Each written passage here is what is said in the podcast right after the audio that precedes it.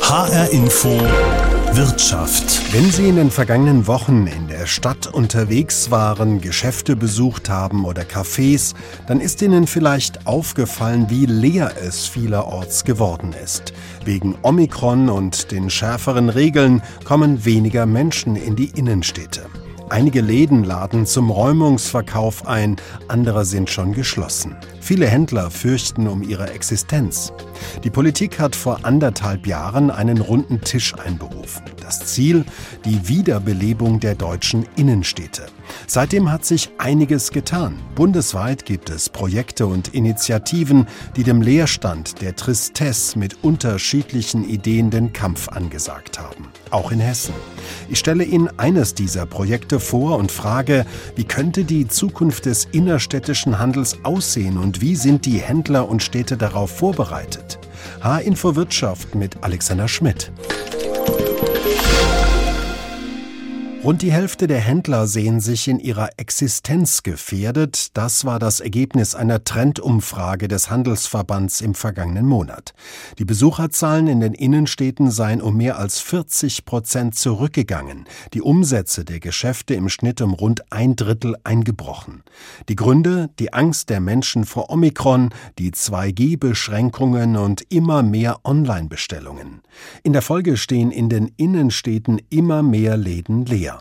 Schätzungen zufolge könnte in den nächsten drei Jahren rund ein Fünftel der stationären Geschäfte in Deutschland schließen bzw. verschwunden sein. Ein Fünftel, das ist eine ganze Menge und würde die Situation in vielen Innenstädten noch einmal dramatisch verschärfen. Sven Rode ist der Hauptgeschäftsführer des Handelsverband Hessen. Ihn habe ich gefragt, ob Corona der Auslöser oder nur der Beschleuniger dieser doch dramatischen Situation für den Handel in den Innenstädten ist. So aus unserer Sicht ist Corona eindeutig der Beschleuniger dieser Situation, weil wir wissen alle, die Corona-Pandemie hat diese Entwicklung, die wir auch schon vor Corona beobachtet haben in unseren Innenstädten, aber in unseren Stadtteilen, beschleunigt. Die Stadtteile und die Innenstädte waren auch vor Corona schon unter Druck. Die Stichworte sind hier natürlich das veränderte Einkaufsverhalten der Kundinnen und Kunden. Die Online-Kanäle werden immer stärker, aber wir sehen natürlich auch den demografischen Wandel und die Mobilität, die sich verändert haben. Und so können wir wirklich konstatieren, Corona hat diese Entwicklung, die wir ohnehin gehabt hätten, ungefähr um rund sieben Jahre nach vorne gezogen. Also ganz klar Beschleuniger dieser Situation. Wenn Kunden wegen Corona jetzt wegbleiben und stattdessen online bestellen, wie wir das ja jetzt in den vergangenen Jahren erlebt haben, inwiefern profitieren davon lokale Händler? Wir haben vor Corona äh, gemeinsam mit der hessischen Landesregierung hier in Hessen ein Programm gestartet, das sich Handel Digital nennt äh, und haben uns dann gemeinsam angeschaut, wie können wir gerade Mittelständler, gerade die Handelsgeschäfte mit stationärem Hintergrund, wie können wir diese vor Ort unterstützen. Und da sehen wir ganz klar, dass viele unserer Mitglieder, viele Händlerinnen und Händler in Hessen diese Situation vor Augen haben und hier auch was tun wollen und auch vieles tun. Und trotz der Corona-Pandemie, die viel Eigenkapital aufgezehrt hat, wir hatten darüber gesprochen, Sie haben die Zahl genannt, äh, die befürchteten Ladenschließungen. Aber wir haben hier eindeutig gesehen, dass viele Händlerinnen und Händler hier in die Online-Präsenz, aber auch in die Online-Kanäle investiert haben. Das wird in Zukunft jetzt natürlich nicht leichter, weil, ich sagte es gerade, Eigenkapital aufgezehrt ist die Corona-Unterstützung beziehungsweise die Kredite sind aufgenommen und hier bedarf es weiteren Investitionen und da schauen wir natürlich so ein bisschen besorgt in die Zukunft, ob diese Investitionen, ob der herausfordernden Situation jetzt noch in diesem Umfang getätigt werden können. Wir wissen ja, dass viele Händler noch überhaupt nicht in der digitalen Welt angekommen sind. Sie haben gesagt, viele haben es jetzt vor, durchzustarten. Wie groß ist da der Aufholbedarf in Hessen? Wie schätzen Sie das ein? Das ist immer schwer zu sagen, weil wir müssen davon ausgehen, dass es Händlerinnen und Händler gibt, die hier schon sehr weit sind. Und das ist unabhängig der Größe. Wir reden hier nicht auch unbedingt über das Thema Online-Shop. Wir reden hier über das Thema Social Commerce. Wir reden hier aber auch über ganz grundlegende Werkzeuge, wie das Thema, wie bin ich zu finden? Kann ich über, beispielsweise ganz einfach über Google My Business, mein Geschäft auffindbar machen oder ist mein Geschäft auffindbar? Eine absolute Zahl, wer wie weit hier schon online Verfügbarkeit darstellt, beziehungsweise wer wie weit hier schon online präsent ist, ist schwer zu sagen, aber die Zahl steigt natürlich rasant. Wenn jetzt Händler sagen, okay, ich muss meinen Online-Auftritt angehen und einen Shop aufbauen und alles, was dazugehört, reicht das dann aus oder ist der Online-Verkauf doch letzten Endes mehr, als sich das viele Leute vielleicht so im ersten Gedanken vorstellen? Ja, das ist definitiv mehr. Also es ist nicht einfach damit getan zu sagen, ich öffne einen Online-Shop und dann läuft das von alleine. Wir müssen natürlich gucken, welche Sortimente bediene ich, in welchen Sortimenten, in welcher Branche im Einzelhandel bin ich denn genau unterwegs und welchen Kanal wähle ich? Wähle ich eine Plattform oder wähle ich äh, Social Commerce oder den eigenen Online-Shop? Und dann ist natürlich auch das Verhalten der Kundinnen und Kunden, die online einkaufen, grundlegend ein anderes, wie das der Kundinnen und Kunden, die vor Ort einkaufen. Wir haben das in der Vergangenheit, in der Pandemie, gerade in Lockdown 1 oder Lockdown 2 beobachten können. Die Retourenquote ist sehr hoch und damit muss auch am Ende ein Händler, eine Händlerin umzugehen wissen. Der fehlende Online-Auftritt ist das eine, die Beziehung zwischen den Händlern der Stadt und den Vermietern vielerorts ja das andere. Welche Konflikte haben Sie da in den vergangenen zwei Jahren erlebt? Also grundsätzlich können wir in den vergangenen Jahren äh, sehen, dass gerade in Hessen die Städte hier einiges tun. Wir haben im Rahmen unseres Verbandes eine Gesprächsrunde, einen sogenannten Erfa-Kreis etabliert. Da treffen wir uns alle zwei Monate und tauschen uns aus. Und das sind bis zu 80 Städte und Kommunen, die sich hieran beteiligen. Also das ist unbedingt positiv. Aber immer wieder sehen wir natürlich auch diese Thematik. Oftmals wissen die Städte nicht genau, wie viel Leerstand in meiner Stadt genau ist oder wem am Ende die Immobilien gehören. Und gerade dieser Dialog zwischen Vermieter und am Ende Mieter ist super wichtig. Und wir sehen natürlich auch oftmals, dass die Vermieter gar nicht in der Stadt sitzen und somit auch ein viel geringeres Interesse an der Weiterentwicklung des Standorts haben. Also als Beispiel können wir sagen, wenn eine Immobilie in einem Fonds, der beispielsweise in London angesiedelt ist, sieht man natürlich immer wieder, dass es sehr schwer ist, da in den Dialog zu treten. Und in den Dialog zu treten heißt, gegebenenfalls auch eine Miete anzupassen. Ein beispielsweise Fonds in den Niederlanden oder in Großbritannien hat natürlich da ein geringeres Interesse, da dem Vermieter bzw. dem Mieter in diesem Fall hier entgegenzukommen. Sie haben Beispiele genannt. Sind Vermieter tendenziell eher an der Miete pünktlich zum Monatsbeginn interessiert oder gab es da jetzt gerade auch in der Krise Verständnis und Entgegenkommen? Da sehen wir die ganze Bandbreite. Wir haben die Erfahrung gemacht, wenn man oder wenn die Händlerin oder der Händler frühzeitig auf den Vermieter, die Vermieterin, auf die Institution zugegangen ist, gab es da immer Möglichkeiten. Man hat oftmals eine Lösung gefunden, die für beide Seiten wie soll ich sagen, gangbar war. Natürlich ist es jedem Vermieter oder Vermieterin daran gelegen, eine langfristige Miete oder eine langfristige Partnerschaft einzugehen und auch über die Pandemie hinaus und hier zu sagen, wir stunden oder wir kommen dir tatsächlich in dieser schweren Zeit, wo die Einnahmen fehlen, etwas entgegen und passen das dann, wenn die Einnahmenentwicklung sich wieder in bessere Gefilde entwickelt, dann können wir es auch wieder anpassen. Wir haben ja deutschlandweit einige Modellprojekte. Hanau ist bei diesem Projekt äh, Stadtlabore Deutschland dabei, wo es darum geht, Innenstädte attraktiver für die Zukunft zu machen. Was tut sich darüber hinaus in Hessen? Welche Ideen, welche Initiativen erleben Sie als Handelsverbandsvertreter? Wir haben in Hessen das Bündnis für die Innenstadt gemeinsam mit der hessischen Landesregierung und vielen anderen Playern gegründet. Das funktioniert gut. Wir sehen mit Zukunft Innenstadt in Hessen einen Ansatz, den es jetzt natürlich gilt zu verstetigen und auch über Corona hinaus am Leben zu halten und weiterzuführen. Und Sie haben es angesprochen, Hanau ist natürlich, das sagen wir auch immer wieder, in vielen Fällen von den guten Städten, Gemeinden ein besonders gutes Beispiel. Und dass Hanau jetzt ausgewählt wurde, an diesem Bundesprogramm teilzunehmen, freut uns natürlich als Hessen ganz besonders. Sagt Sven Rode, der Hauptgeschäftsführer des Handelsverband Hessen. Sie H-Info Wirtschaft, Stadtlabore für Deutschland. Wie die Innenstadt gerettet werden soll, ist unser Thema. In Hessen gibt es also ein Bündnis, um die Innenstädte wieder attraktiver zu machen. Hinzugekommen sind jetzt die Stadtlabore für Deutschland, Leerstand und Ansiedelung. Ein Modellprojekt mit 14 Städten in Deutschland, darunter auch Hanau in Hessen. Das Ganze wird vom Bundeswirtschaftsministerium gefördert. Wissenschaftlich betreut wird das Projekt von Eva Stüber vom Institut für Handelsforschung in Köln. Sie habe ich gefragt, was das Ziel dieses Projektes ist. Wir sehen ja momentan die besondere Herausforderung, dass alles sich wesentlich schneller wandelt äh, durch die Pandemie. Und die erste Ausgangslage ist ja überhaupt erstmal einen Überblick zu bekommen, wo steht man, um dann zu entscheiden, wie geht man am besten zu seinem eigenen Ziel.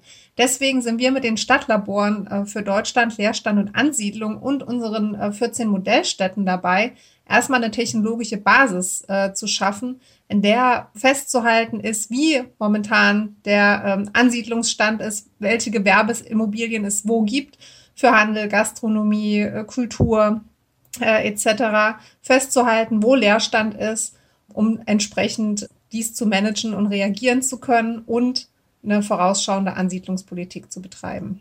Was genau wissen denn die Beteiligten überhaupt vor Ort beim Thema Leerstand, Innenstädte? Was für Daten liegen da normalerweise vor? Ja, wir sehen, dass die äh, Ausgangslage sehr, sehr unterschiedlich ist, sowohl was die Datenlage angeht, als auch was das Thema selbst angeht. Also wir haben und das schauen wir uns jetzt hier im Kern an mit unseren 14 Modellstädten. Zum einen die Situation, dass wir Städte haben, die sind von dem Thema Leerstand eigentlich noch gar nicht betroffen. Die leben noch so ein bisschen auf der Insel der Glückseligen. Bei anderen äh, merkt man schon, dass der Druck extrem gestiegen ist, gerade auch in den letzten Jahren. Und äh, so sind sie auch unterschiedlich aufgestellt. Einige führen schon seit über zehn Jahren systematisch Leerstands- äh, und Gewerbeimmobilienerfassungen äh, durch und schauen sich an, wie sich das entwickelt. Ich sage immer gerne, wir lösen den größten Wettbewerber mit Excel ab. Da wurden nämlich die Daten dann bisher gepflegt, zeigt dann aber auch, dass es natürlich sehr schwer ist äh, in der Zusammenarbeit mit anderen Ämtern, aber auch mit anderen Gesellschaften, den, der Immobilienwirtschaft und den Anbietern selbst letztendlich zu interagieren und ist eben auch vor allem auf diesen Bestand äh, bezogen. Es gibt äh, in vielen äh, Kommunen auch weitere äh, Daten, dass man weiß, wie sieht denn die Passantenfrequenz aus. Das liegt dann aber in Silos an anderen Orten und genau das wollen wir alles vereinen in einer Plattform, die dann bequem zu bedienen ist. Wer greift dann auf diese Plattform zu? Sind das dann die Städte, die Makler, die Einzelhändler, also die Beteiligten vor Ort?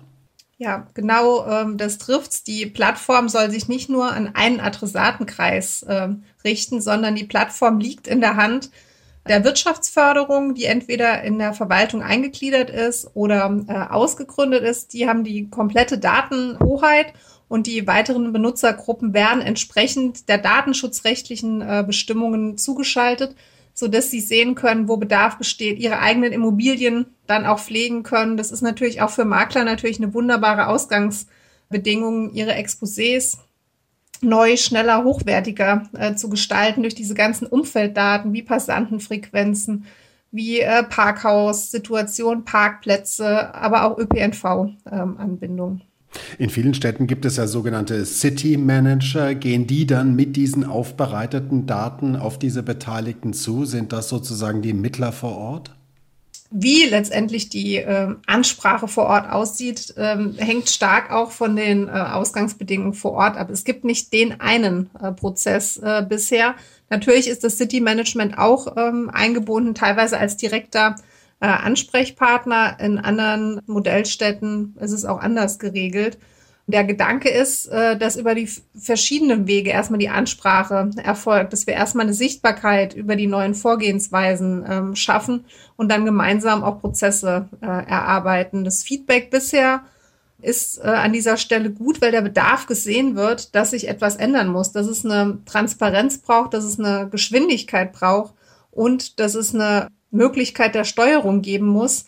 Weil Leerstand zu beseitigen ist das andere, den hochwertig anzugehen. Das heißt, mit einer hochwertigen Nachfolge ist das, was zukunftsweisend dann das Ziel äh, sein muss, damit Standorte wieder richtig belebt werden.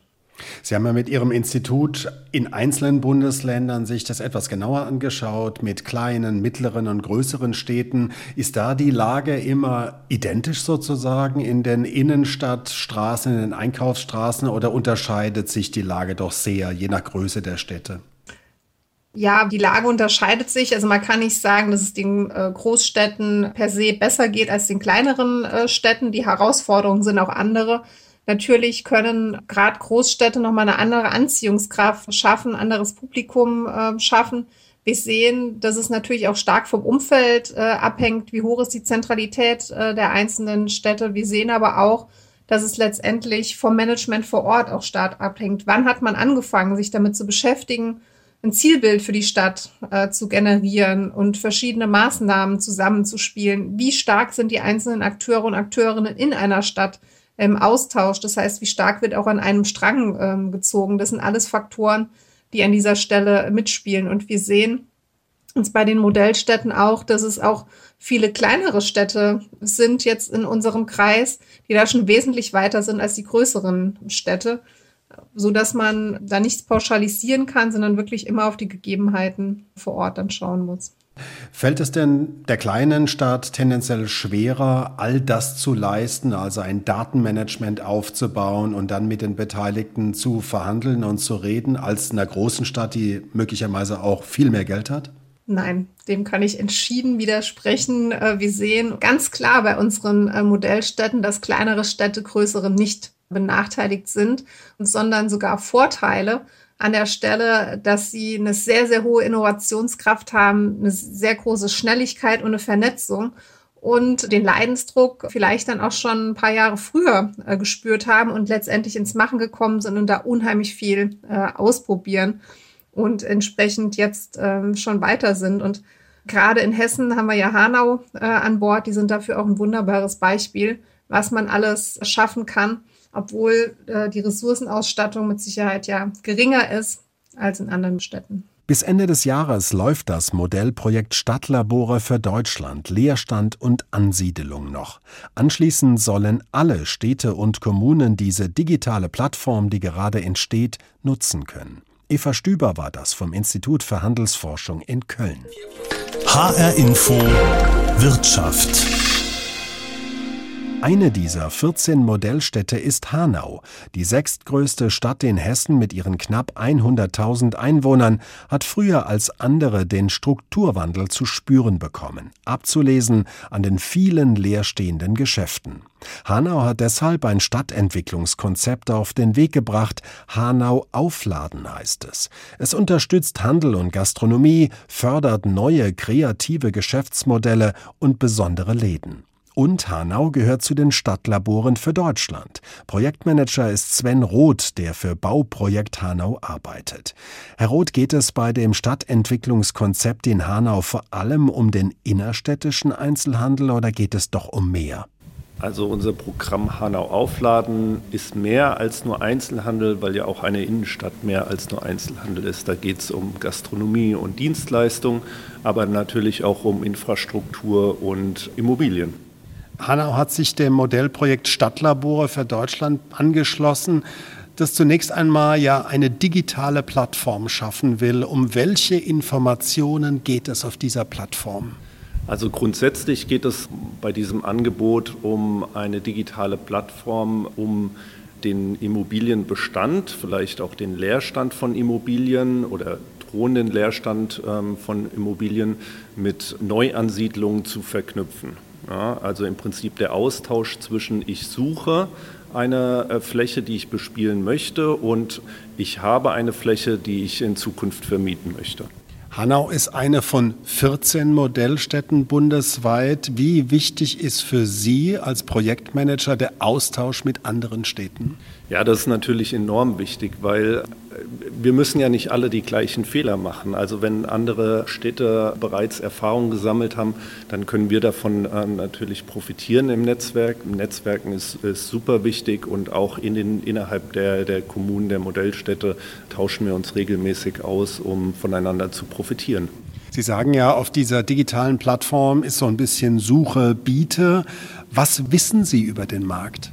Also wir haben in Hanau insbesondere in der Innenstadt und in der Altstadt, das ist unser Kerngebiet, worauf wir uns erstmal äh, zu Beginn konzentrieren, alle Immobilien bereits in unserer Datenbank erhoben. Wir, wir kennen die Größen der Flächen, vielleicht auch gewisse Konditionen. Wir sind im regelmäßigen Austausch mit, mit den Immobilieneigentümern und äh, sammeln so die Informationen, um diese auch dann ähm, im Prinzip anzubieten oder auch äh, weiterhin zu vermarkten ja, oder bei der Vermarktung zu helfen. Wie erleben Sie seitens der Stadt die Eigentümer? Sind die kooperativ und aufgeschlossen für Neues oder eher doch an der Rendite orientiert? Wie muss man sich das vorstellen? Also da muss ich sagen, sind wir in Hanau in der glücklichen Lage, nach äh, zwei Jahren Vorkaufsrecht sehr viele Immobilieneigentümer zu haben, die sehr aufgeschlossen unseren Plänen sind und die uns auch bei unseren ähm, Plänen der Gestaltung der Innenstadt der Zukunft ähm, auch unterstützen und vielleicht nicht unbedingt an dem letzten Prozent Rendite arbeiten ähm, oder an der Schraube, Renditeschraube drehen, sondern ja auch langfristig ähm, unsere Visionen und Pläne ja, unterstützen. Sie haben es erwähnt, Sie haben als Stadt ein Vorkaufsrecht. Sie können also Einfluss auf die Ansiedelung von Geschäften nehmen. Haben Sie davon bereits Gebrauch gemacht von diesem Recht? Und wenn ja, in was für Fällen? Also das Vorkaufsrecht wurde 2019 von den Stadtverordneten verabschiedet und beschlossen auf gewisse Gebiete im Stadtgebiet und gibt uns die Möglichkeit, am Tisch der Immobilientransaktionen teilzunehmen.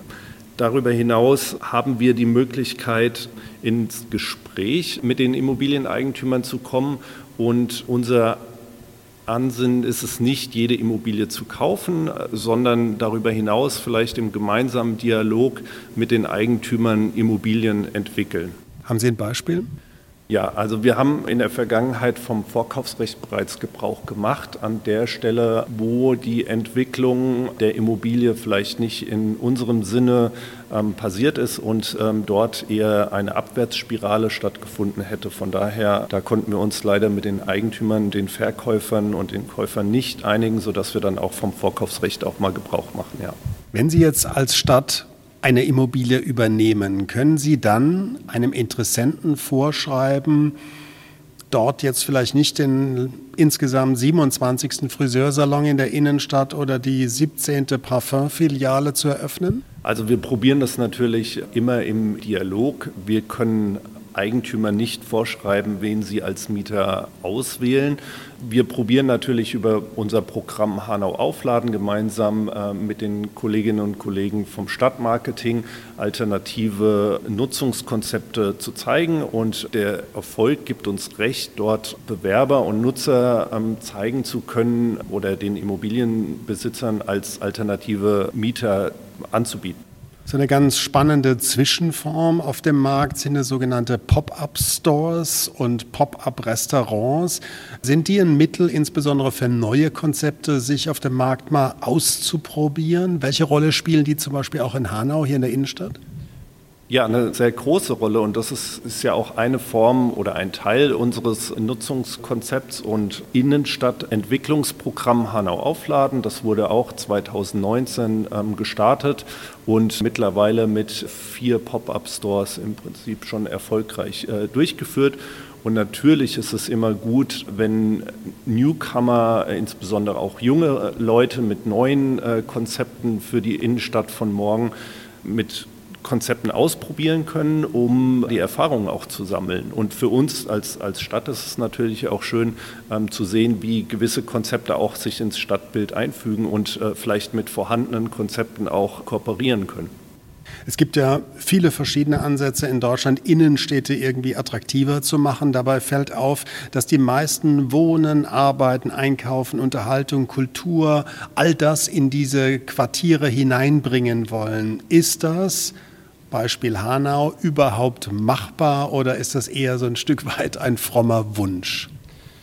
Also ich glaube, wir leben das in Hanau schon, schon ganz gut. Wir haben ein vielfältiges Angebot, insbesondere über die Art der, der Pop-up-Stores, dort auch mal neue Konzepte auszuprobieren. Und ich glaube, die Innenstadt von morgen muss einfach neue Konzepte testen, um zu schauen, wie das in Zukunft gemeinsam harmoniert und auch von äh, Bürgern und, und auch Besuchern auch angenommen werden kann. Ja, und deswegen, ähm, glaube ich, sind wir da in Hanau auf einem sehr guten Wege sagt Simon Roth von der städtischen Gesellschaft Bauprojekt Hanau, die das Projekt Stadtlabore für Deutschland Leerstand und Ansiedelung managt. Hanau ist eine von 14 Modellstädten, die sich auf den Weg gemacht haben, die Innenstädte neu zu denken, neu zu gestalten. Zunächst über eine digitale Erfassung der leerstehenden Geschäfte und Häuser, dann über einen Dialog zwischen Immobilienbesitzern, der Stadt und den Händlern. Erste neue Geschäftsideen und Nutzungskonzepte gibt es bereits. Ob sie sich durchsetzen in Pandemiezeiten, ist nicht nur in Hanau die spannende Frage. H-Info Wirtschaft gibt es jede Woche neu als Podcast in der ARD Audiothek. Mein Name ist Alexander Schmidt.